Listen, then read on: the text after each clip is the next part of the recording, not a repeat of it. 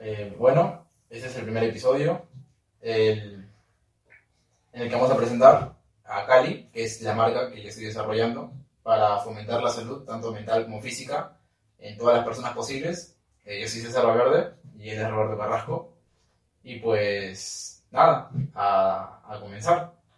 Sí, o sea, una de las cosas que me empezó a llamar mucho la atención cuando te empecé a conocer era eh, por qué tienes la intención de fomentar la salud, eh, ya sea física y mental en las personas. O sea, cómo te llegó a nacer a ti el hecho de Claro, comenzar claro. con esta vi- visión que tienes en- para el mundo. Claro, claro. Ocurre que yo, yo siempre he sido una persona muy deportiva, entonces desde que yo soy pequeño, siempre he practicado deportes, ¿no? He practicado natación, fútbol, básquet, de todo. Pero llegó una etapa en la que quería empezar a entrenar, porque creía que era necesario. Primero empecé a hacer eh, ejercicios tipo cardio, bajé de peso, pero después quería aumentar masa muscular. Y pues, sinceramente, tener un buen estado de salud tiene unos beneficios inmensos, tanto en el aspecto social, como en la confianza hacia uno mismo, como en levantarse con más ganas, más enérgico en el día. Y pues mm, siempre me ha encantado eso de fomentar el ejercicio en otras personas. Cuando yo entrenaba, veía chicos que no, sa- no sabían hacer ciertas técnicas de algunos ejercicios y yo les explicaba. O, por ejemplo, yo qué sé, in- intentaba buscar hacer un grupo de, de chat entre los chicos que entrenaban en las barras. Siempre intentaba dialogar con las personas, inculcarme, por ejemplo, había un, un señor que venía de Venezuela y llevaba entrenando más de 20 años Claro. calistenia, sí, impresionante. Y no sé si a los trucos más complejos, pero tenía fotos antiguas en las que sí se lo hacía. Ya, Como ahora tiene una familia, pero bueno, Descuidé un poco. Claro, claro. Y, y bueno, siempre me ha gustado eso de fomentar el estado de salud en, en las personas. Y pues en el lado de la salud mental, cuando empecé a entrenar hace poco, no, cuando empecé a entrenar como hace poco, eh, seguí muchos emprendedores y veía que en su rutina matutina, era importante siempre estar en el lado de la meditación. Preguntaba por qué. Entonces empecé a investigar, ¿no? El porqué de la meditación, eh, cuáles son los exponentes de la meditación y llegué al punto de que entendí que la meditación era necesaria, pero también no es en teoría, quería ponerla en práctica. La primera vez que la practiqué fue horrible, porque no sabía hacerlo.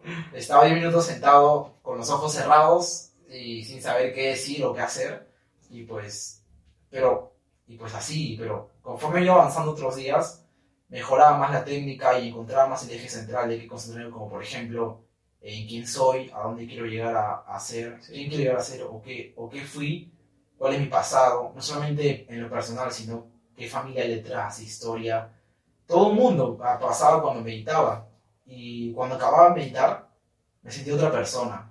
Y afrontaba las situaciones del día con muchísima más energía, con otro enfoque, era más objetivo al, al afrontar las situaciones y pues si tuve la oportunidad de fomentar el buen estado de salud, entrenamiento a las personas, ¿por qué no fomentar el buen estado de la meditación a otras personas? Y con Cali buscaba eso, complementar ambas y fomentarlo lo máximo posible a las personas, exacto. Hay algo que se me hace bien, bien curioso, Claro. y es que creo que al principio todos en- llegamos al entrenamiento por lo mismo, que es la apariencia física. Sí, El tema de ganar masa muscular, por ejemplo, yo también nunca he sido de, de grasa corporal alta, claro. pero yo también empecé con cardio. O sea, yo creía que eso era el cuerpo del sueño. Llegó el punto en el que me marqué, me quedé hecho una hilacha, me quedé bien flaquito, y después dije, oye, ¿cómo gano masa muscular? Pero siempre empiezas uno con la estética en mente. Tal cual, tal Y entonces, una vez que empiezas, te das cuenta de que es más que solo estética. Yo después empecé a ver un cambio en mí en general, o sea, mi estado de ánimo, la energía que tenía, o sea, me sentía en otra vibra, yo me sentía muy alegre, yo, yo sentía que simplemente yo estaba en otro mundo, me sentía que ya estaba drogado a veces, o sea, literalmente yo estaba en otro lado ya, cuando entrenaba, esa energía que yo sentía ahí me gustó bastante.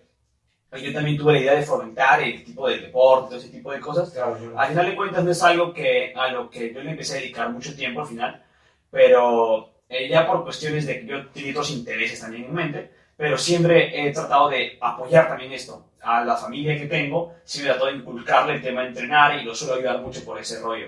Y por eso es que me gustó mucho el proyecto que tenías en mente, más que todo, porque era algo que era como un sueño frustrado que yo tenía ahí, no, tal vez no le di el enfoque principal, pero sí me gustaba la misma idea de poder ayudar a las personas.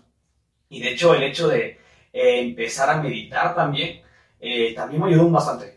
Eh, recuerdo que justo al principio es muy complicado, como comentabas, es Sí, sumamente sí, sí, complicado muchísimo. quedarte quieto unos 10 minutos, 15. Yo recuerdo que me puse 20. recuerdo que me quedaba en todo paso Yo, por yo no lo cabeza. recomiendo, es muchísimo tiempo. Sí, verdad. es muchísimo. De hecho, es demasiado 20 minutos para empezar. Yo después lo bajé a 5 y después lo aumenté a 10. De hecho, lo ideal sería ser progresivo, tipo 5 o, o si no puedes 5, que también es complicado 3, A veces, 4, a veces hasta el 5 para empezar es complicadísimo. Sí, sí, sí, sí, Nuestra mente está vagando Tú tanto. aventaste de y yo- los 20. Es que yo lo veía simple. Yo dije, ¿qué tan complicado puede ser? O sea, la gente lo hace, los emprendedores lo hacen y lo veo simple. Y dije, dale, métele 15. Y al final estaba todo alterado y quería que acabe esos 15 minutos. Miraba el reloj así de reojo cada rato a ver si terminaba y Hay, hay- hay- algo crucial, perdón que te interrumpa, que es en un mundo tan bullicioso, el silencio se aprecia muchísimo. Y el arte del silencio toma su tiempo. Sí. No, no se puede aventar 20 minutos de una. Sí, eh, que justo como leía un, un día vez en El Poder de la Hora, muy buen libro de hecho, eh, dice que la mente está tan acostumbrada a todo lo que nos cae hoy en día, televisión, radio, hay tantos pro- problemas, pensamientos, o sea, todo está divagando por nuestra cabeza y es complicado simplemente dejar la mente quieta. O sea, quédate quieto un rato, quédate en blanco, relájate, es sumamente complicado. Es difícil. Yo para ese entonces, yo ya estaba que meditaba, pero no era algo que lo tomara tan en serio. Lo hacía con el hecho de que simplemente quería una mayor concentración en las cosas que yo estaba haciendo. Claro. Entonces, cuando leí este libro y fui consciente, porque de verdad había veces en las que trataba de estar presente en las acciones que hacía, hasta lavarme las manos, lo hacía simple, trataba de estar sumamente presente en lavarme las manos y era complicado. Me di cuenta que hasta para lavarme las manos, por mi cabeza pasaban 10.000 problemas mientras me lavaba las manos. Y para mí fue como que ese fue el punto en el que dije, no, tengo que tomar más en serio esto porque una vez que lees este libro te das cuenta que no es normal, que hasta no es sano tener toda tu cabeza preocupada todo el día. Tantas cosas que teníamos en la cabeza y ahí fue cuando tomé la meditación más en serio. Y empecé a llegar a tipos de meditación ya más profundos. Sí, como- claro, claro, claro. Justo eso iba a decir, que, que la, la meditación se ve tan simple como eh, sentarse con las piernas cruzadas, eh, poner los dedos así y cerrar los ojos. Y no, no es tan, no es tan sencillo. Hay todo un mundo detrás, es, es una cultura oriental y tiene distintos tipos, como tú acabas de mencionar. Pero más allá de esos distintos tipos, esos distintos tipos tienen subconjuntos. Y esos subconjuntos tienen otros tipos de subconjuntos. Y todas las tendencias popularizadas de meditación están con cada subconjunto. Ni siquiera están en la familia principal, sino son No, sí, eh, Sí, yo recuerdo que, eh, disculpa, en las películas solía ver mucho el ah. Sí, sí. Y cuando yo empecé a meditar no encontraba el Tal ah. cual, tal cual. Y actualmente sí utilizo el ah para meditar, porque llegué a un tipo de, meditación que lo usa, que es el Ichakrilla. Que he probado ya creo que cuatro tipos de meditación y me quedo con esta última, con el Ichakrilla. A mí me ha encantado y ahora sí utilizo el ah y ahora sí le creo a las películas, porque creo que está muy generalizado el hecho de que tienes que ser el ah. De hecho, quiero en- enlazar eso con lo que dijiste hace un momento, que cuando llegaste al... al Ya luego reportamos ese pedazo. ¿Quién es? ah, lo colgué, era... ¿Número desconocido? mm, no sé, colgué, desapareció. Ah, luego lo veo. Oh, bueno, ¿Sigue grabando? sí. Ya dale. ¿No hay, ¿no hay palmas? No, ahí no, pues porque justo acá vas a ver que el, el audio va a ir bajando por lo mismo. Y ya nomás se recorta y se Vale, vale, vale, vale. Y pues, y pues nada, cuando quería enlazar eso que dijiste, lo de la meditación, que la industria fomenta eso, una, una imagen parcializada en lo más mínimo de lo que es toda la complejidad de la meditación, con lo que dijiste de que cuando llegaste, precisamente llegaste por el físico, que es, es casi la razón principal por la que llegan todos. Pero hay, hay toda una complejidad detrás de beneficios que no se muestran. Y precisamente eso también que, que con Cali, que es darle la vuelta a la moneda y no solamente mostrar lo que muestran las industrias de la meditación y del entrenamiento, que es el físico y el AA, sino, eh, un buen estado de vida, eh, beneficios tanto mentales como psicosociales. Y pues yo también llegué a eso de ejercicio por el, el físico. De hecho, me gustaba una chica y quería, y quería Sí, creo que todos hemos empezado por las chicas. Creo que al menos los hombres buscamos entrenar por chicas. Creo Claro, que claro. al final te das cuenta de que no es eso, al final es lo que traen las mujeres del todo. Sí, sí. Claro que la testosterona aumenta, atrae inconscientemente a las mujeres, pero vamos, o sea, no es que sea la magia entrenar. Total, total. Y cuando entrenas y superas esa barrera del físico y de, y de gustarle a la chica, eh, llegas a. pasas totalmente a otro estado, porque el- esa es la fase inicial, y una vez superas esa, esa barrera eh, de motivación excéntrica y buscas una motivación más interna, te llena muchísimo más en cada entrenamiento, lo haces con más ganas, con más motivación, y ya sin pensarlo, se vuelve como un hábito. Cre- Creas hábitos y con el tiempo se tiene un estado, un estado de vida saludable sin que se piense o que se plantee por, por tal situación o por otra situación. Sí, y de hecho es que cuando yo empecé a tomar los entrenamientos de manera distinta, fue cuando ya no me los tomaba físicamente. Claro que siempre va a estar eso de la, la motivación de un mejor estado físico. Porque al mismo tiempo, como que te ayuda mucho en la autoestima, o sea, verte mejor eh, físicamente también, o sea, creo que ayuda mucho. Te da una mayor confianza. A mí me empezó a dar más seguridad y confianza en mí mismo todavía. Y, pero dentro de mi motivación intrínseca era el simple hecho de verme más fuerte. Pero internamente, o sea, ya no solo física, sino también mentalmente. Para mí entrenar me dio un cambio radical en mi mentalidad. Me dio esa perseverancia que necesitaba para otros ámbitos en mi vida. Por ejemplo, el tema del emprendimiento no es tan bonito como, se puede pensar. Entonces, cuando las cosas se ponían difíciles, yo pienso que si no hubiera entrenado previo a emprender, creo que hubiera acabado tirando todo a la basura. Porque literalmente hay momentos difíciles, y no solo en emprendimiento, sino en la vida, en los que tienes que tener cierta perseverancia para continuar allí. Perseverancia, esas ganas de seguir allí, dar siempre lo mejor que puedes, dar siempre una repetición más, se podría decir. Entonces, todo lo que yo empecé a aprender entrenando, ya no físicamente, sino en la mentalidad que me adoptó, para mí me sirvió en todo lo que pude haber hecho en mi vida. O sea, de ver- de verdad, lo que, lo poco que he ido avanzando en mi vida hasta el momento, se puede decir que se lo debo al entrenamiento. Es de las cosas que más logro agradecer el entrenamiento. O sea, de verdad, para mí, lo recomiendo demasiado, ya no solo físicamente, sino lo que te logra inculcar a ti como persona. La verdad es que sí, la verdad es que sí. Te, te da muchos valores como persona para afrontar distintas situaciones, no solo el emprendimiento. Por ejemplo, eh, yo qué sé, el fallecimiento de un familiar te puede ayudar a afrontar ese problema. O diversas situaciones que te ocurran, como una inestabilidad financiera, eh, una crisis financiera, como ocurrió en Venezuela. Porque ocurre algo que yo conozco personas venezolanas que entrenaban en Venezuela antes de la crisis y el entrenar y tener esos valores de entrenamiento les han ayudado a afrontar muchísimo mejor que a, a otros compatriotas suyos que no entrenaban ante la crisis financiera. Y yo, yo nunca había, había extrapolado esa situación financiera.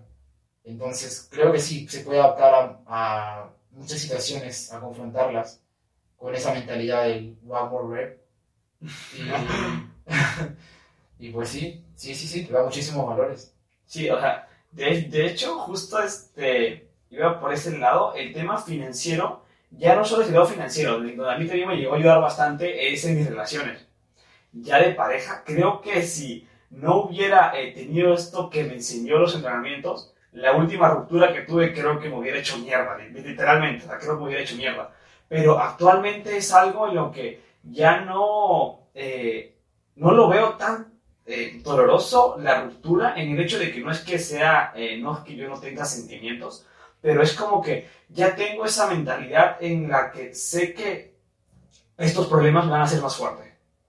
Se podría decir que cuando yo empecé a entrenar y sabía de que si me ponía una rutina, cierto reto, que a mí me desafiara mentalmente, me estaba preparando para los momentos más complicados. Es la filosofía de entrenamiento que al menos yo logro seguir.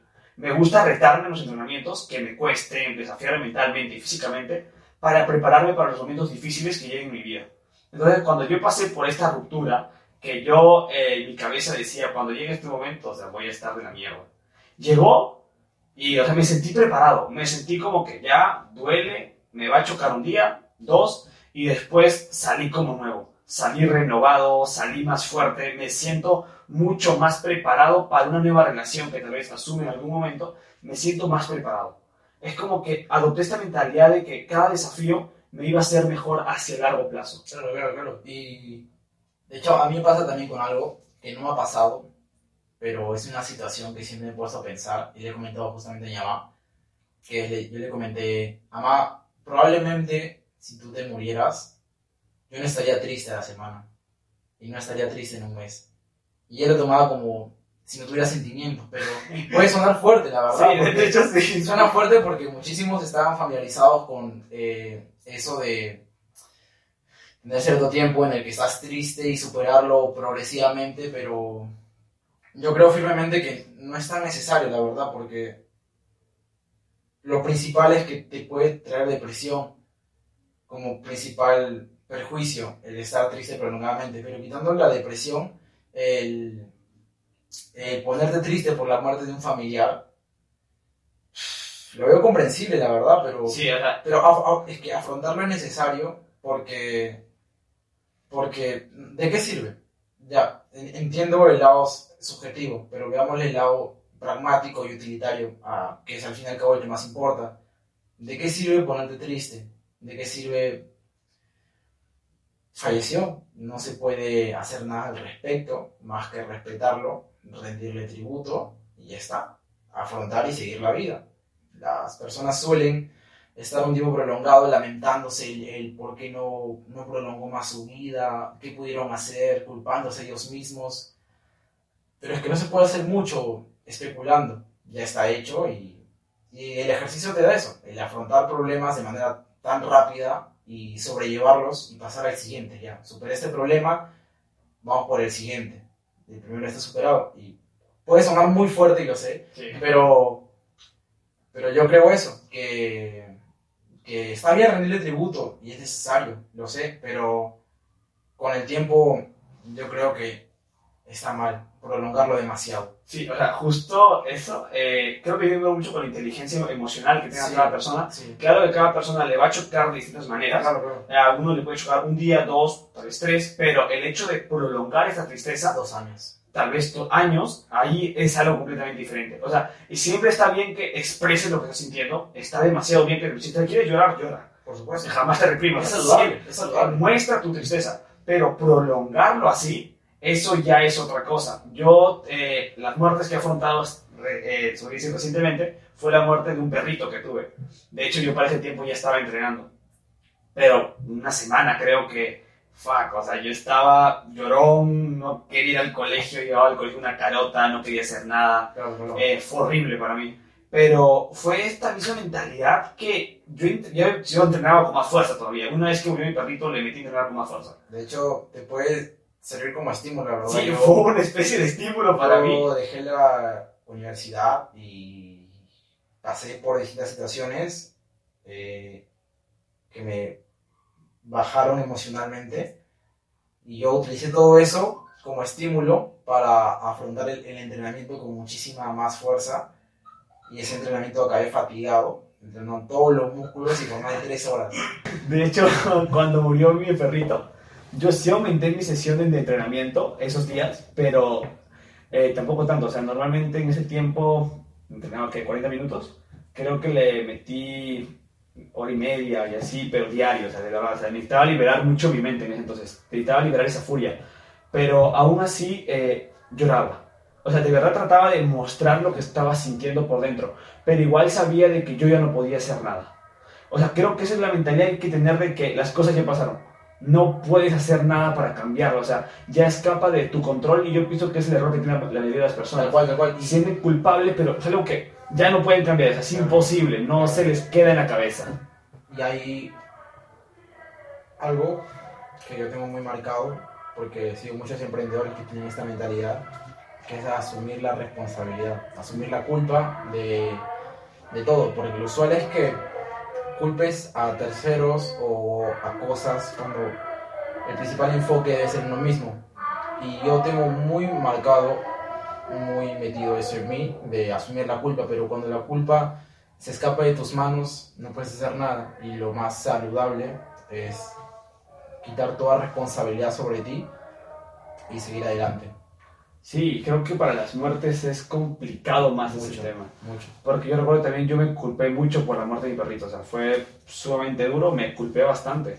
Esa sí, culpa la tuve como por dos meses, tal vez. De o sea, no, de vez en cuando se venía a la cabeza los recuerdos y me sentía culpable otra vez. Fue con el pasar del tiempo que me, o sea, tomé la, fui consciente de que estaba haciendo esto y que no era sano, porque tal vez podía acabar en una especie de depresión o tal vez encerrarme en un círculo vicioso que no iba a acabar bien. Y es cuando tomas conciencia de esto, cuando recién puedes cambiarlo. Creo que si no eres consciente de las actitudes que estás tomando mentalmente, no las puedes cambiar después. Y aquí es donde entra la meditación eh, subyacentemente, diría. Porque la meditación te permite encontrarte con tus sentimientos, con la manera en la que estás pensando, tu, tu inconsciente, tu conciencia, te permite conectarte con todo de manera uniforme. Claro, claro, claro, claro. Y es lo que me gusta también. Sí, sí, sí. De hecho, yo puedo dar fe de ello porque yo he intentado días resolver un problema, una situación, y no podía, no la solucionaba. Y le daba muchas vueltas y vueltas y vueltas al problema. Pero decía, no, la meditación me va a ayudar. Por más que suene muy utópico, eh, muy desli- deslindante de la realidad, es así. Y al día siguiente, me- en la mañana, por estar en silencio absoluto todo el panorama, me siento, medito, y ese problema que me tomaba días y días resolverlo, pum, Sí, es cual, que- pum, sí. encontraba solución. es bien loco, porque también ah, tenía problemas y, bueno, yo sí suelo me- meditar con auriculares, Claro. con no. musiquita de No fondo. eso. Yo medito con auriculares, entonces es- a veces estoy allí y es como que tenía un problema y de nada era como que estoy meditando y ¡pum! Lo único que quería era pararme y ponerme a rayar la idea que había tenido en mi pizarra, porque estoy a rayar las ideas y era como que ¡pum! Es decir, meditar es como que deja tu mente en blanco y se enfoca en el problema y abre tu mente a múltiples posibilidades. Al menos yo lo veo de esta manera. o sea, a veces tengo un problema y meditando es como que se me prendió el foquito, me dio algo en la cabeza que tengo la super idea para resolver ese problema. Es de las cosas que más me gustan meditar, por eso, o sea, eh, me ayuda a liberar mucho mi mente de estrés, problemas y enfocarme en lo que verdaderamente debería estar importándome en ese momento. También, también, Me da ese enfoque en lo único, se podría decir. Es lo que me gusta de estar meditando hasta actualmente, eh, lo hago por eso.